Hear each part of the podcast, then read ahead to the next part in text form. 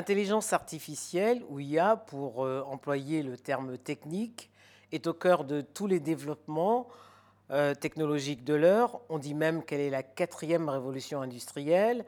Quel changement peut-elle induire dans les secteurs de l'économie et des sciences? Fatim Sissé, bonjour. Bonjour Denise. Vous êtes la première africaine à avoir euh, obtenu un diplôme en intelligence artificielle aux États-Unis. Alors dites-nous, qu'est-ce que c'est l'intelligence artificielle? Et à quoi Oui, c'est un terme générique utilisé pour euh, définir un certain nombre de techniques qui permettent à la machine de simuler l'intelligence euh, humaine. Il y a pas mal de nouveaux développements dans ce domaine-là qui permettent notamment à des programmes informatiques de réaliser des tâches qui avant euh, n'étaient pas possibles, comme la reconnaissance de la voix, la reconnaissance des formes, la résolution de problèmes et surtout, les machines sont maintenant capables d'apprendre par elles-mêmes. Donc il y a diverses applications dans tous les secteurs d'activité, notamment dans la médecine, où maintenant euh, des appareils dotés d'intelligence artificielle peuvent faire la lecture des radiographies mieux que les médecins, ou même dans l'éducation, où maintenant les machines sont capables d'interagir avec l'étudiant et de lui proposer des systèmes beaucoup plus personnalisés, comme euh, dans des programmes comme celui dont je fais euh, la promotion actuellement. Alors, on dit que c'est la quatrième révolution industrielle. Qu'est-ce qu'elle va changer réellement? Euh, Tout. la réponse courte, c'est de dire tout. On parle de révolution parce que, à l'instar de l'invention euh, de l'électricité ou euh, de la machine à vapeur, l'intelligence artificielle ne va pas seulement avoir un impact sur les nouvelles technologies ou sur l'économie, mais on se rend compte dans le monde que tous les systèmes sont impactés à la fois politiques, sociaux et économiques. Donc c'est une véritable révolution qui va vraiment toucher à toutes les couches, tous les pays euh, et n'épargner aucune, aucune économie.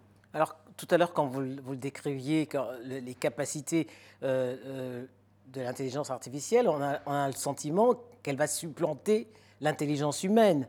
Quelle est encore la marge de manœuvre qu'on va avoir? Euh, la manière dont moi je l'aborde, c'est de dire que ça va être des outils qui vont venir nous aider à prendre de meilleures décisions ou à être beaucoup plus performants. Donc je pense que la question du remplacement de l'humain n'est pas encore d'actualité, mais ça va vraiment permettre d'améliorer la performance de nos économies, d'accélérer notre développement en améliorant notre quotidien. Alors faut-il, on doit espérer un saut qualitatif? Dans plusieurs domaines, notamment, comme je l'ai mentionné, la santé, euh, l'éducation et même euh, tous les autres secteurs tels que l'agriculture, euh, l'industrie, qui pourraient vraiment connaître des sauts qualitatifs et des grandes augmentations de productivité, comme on le voit dans certains pays dans le monde. la Chine, qui aujourd'hui est en passe de devenir la plus grande puissance mondiale parce qu'ils ont su intégrer ces nouvelles technologies-là à toutes les couches et à, les, à tous les secteurs de leur économie. Alors qu'est-ce que ça pourrait apporter au continent africain? Je pense que notre continent a beaucoup de problèmes et cela regorge donc beaucoup d'opportunités.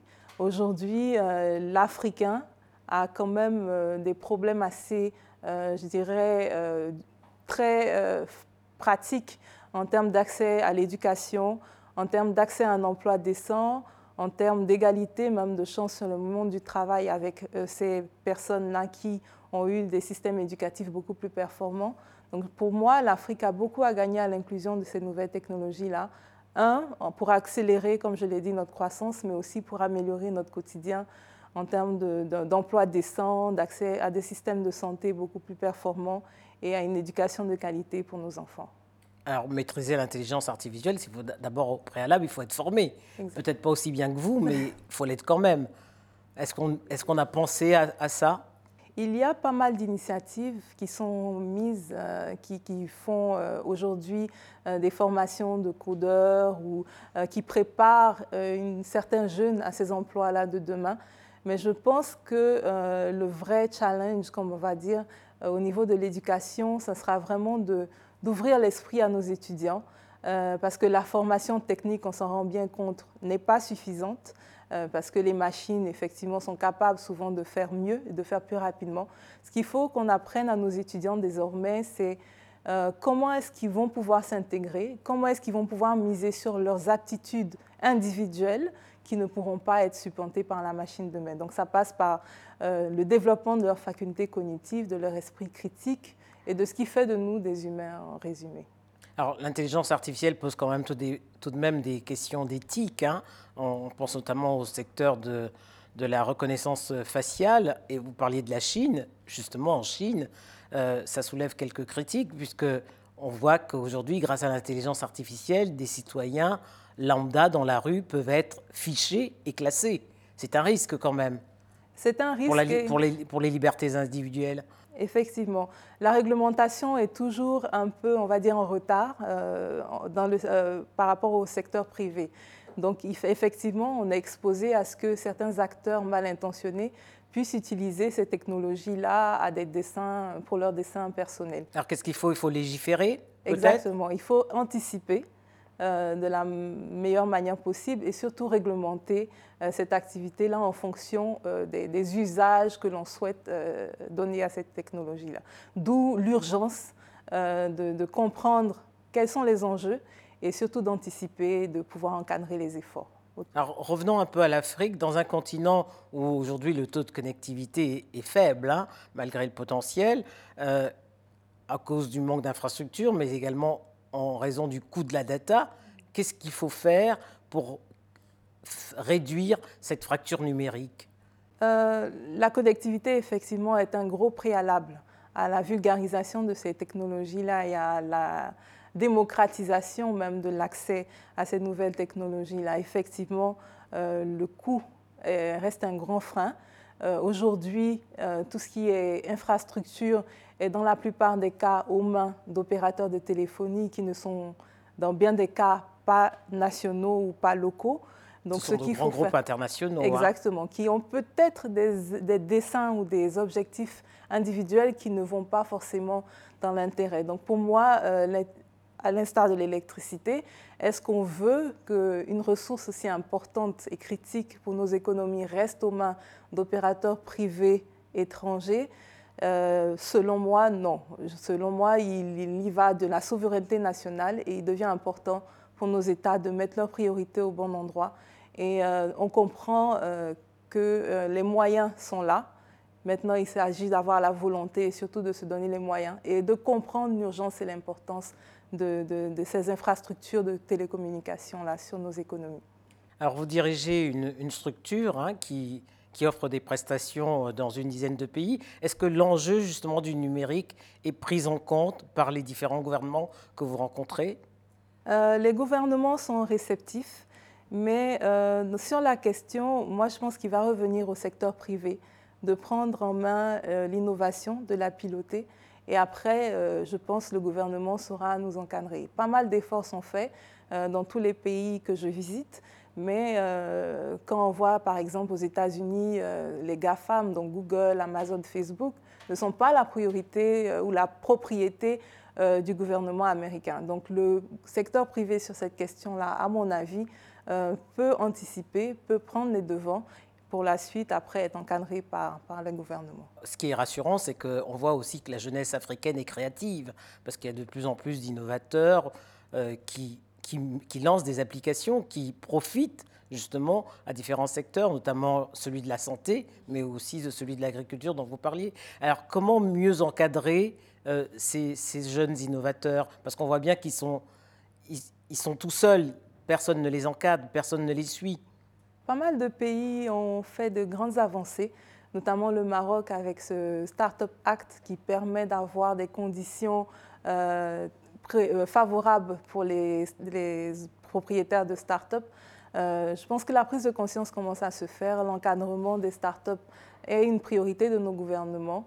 Il faut continuer dans ce sens-là, encourager ces jeunes, effectivement, qui sont impressionnants de, créativité et surtout qui connaissent les problèmes de leur population et qui sont mieux à même de pouvoir euh, créer, développer des solutions qui y répondent. Alors quand on prend le cas de la Côte d'Ivoire, quel regard vous portez sur euh, l'innovation en Côte d'Ivoire? Euh, c'est un secteur qui est d'un dynamisme, comme je l'ai dit, qui est vraiment impressionnant. Euh, à l'année longue, je suis approchée par des jeunes, jeunes gens et jeunes femmes qui ont des idées qui pourraient révolutionner le pays.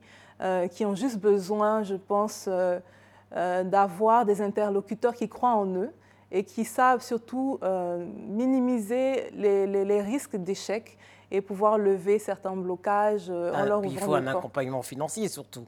Euh, l'accompagnement financier n'est pas la priorité parce que quand on a euh, une idée qui permet de faire des sauts ou qui permet de répondre à un besoin des consommateurs, le financement est facile à trouver. Ce qui manque souvent, c'est d'avoir cette audace-là, déjà de voir grand et de trouver les bons interlocuteurs. Euh, donc c'est quelque chose qui, qui devra être regardé de manière plus, plus précise dans les années à venir, mais qui commence à, à changer. Alors qu'est-ce qui fait que qu'on passe du jour au lendemain des ressources humaines à l'intelligence artificielle? Euh, Je découvre l'intelligence artificielle lorsque j'essaie de faire les ressources humaines différemment. Je cherche des programmes performants qui vont pouvoir répondre et lever certains biais que je constatais au quotidien, c'est-à-dire assez d'objectivité. Je cherchais à maximiser euh, l'utilisation des compétences des collaborateurs au sein de l'entreprise.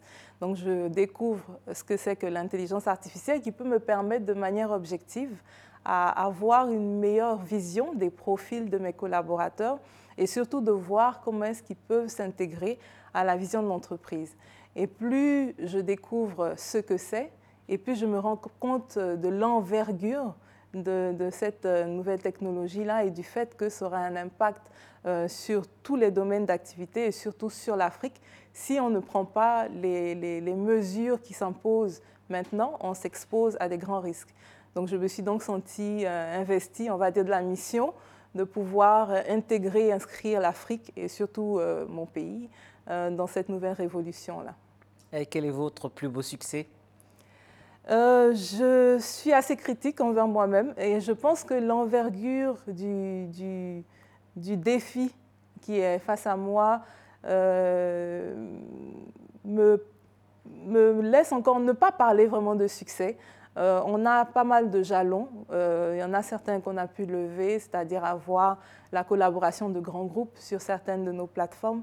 Mais je pense qu'il faut attendre, je pense, de voir concrètement quand, euh, une fois que l'intelligence artificielle sera pleinement intégrée à l'économie pour parler vraiment de succès.